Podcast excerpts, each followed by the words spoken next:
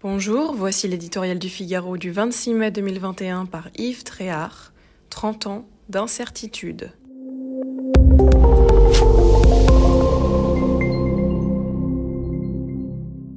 À 24 heures de vol de Paris, la Nouvelle-Calédonie attend de connaître son destin.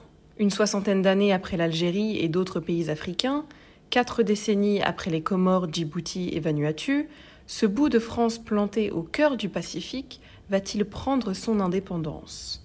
Le non l'a emporté deux fois, en 2018 et 2020, mais l'écart s'est resserré entre les deux référendums. Alors, jamais 203 une nouvelle consultation doit avoir lieu fin 2021 ou fin 2022. Le calendrier est en discussion avec le gouvernement.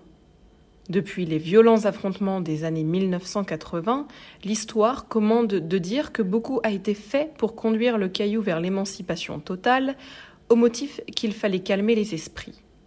De Mitterrand à Jospin, en passant par Rocard, la gauche s'y est employée sous la pression également d'un fort courant décolonial qui animait les débats aux Nations Unies. Résultat, la composition du corps électoral a toujours été à l'avantage des indépendantistes, alors que 55% des habitants de l'archipel ne sont pas kanaks. Les niveaux de participation ethnique seront donc déterminants.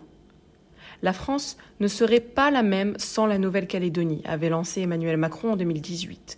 Nous avons en effet de sérieux intérêts à défendre un quart des réserves mondiales de nickel, un espace maritime gorgé de richesses et une présence géostratégique essentielle. N'en déplaise aux partisans d'un largage des amarres face à l'appétit d'ogre de la Chine, notre pays ne peut y rester indifférent. L'indépendance couperait définitivement Paris de la carte régionale. Si, en revanche, l'archipel demeurait dans le giron national, c'est un nouvel horizon politique et économique qu'il conviendrait d'imaginer après 30 ans d'incertitude. Pour moins d'instabilité locale et afin que la Nouvelle-Calédonie puisse s'épanouir dans la République.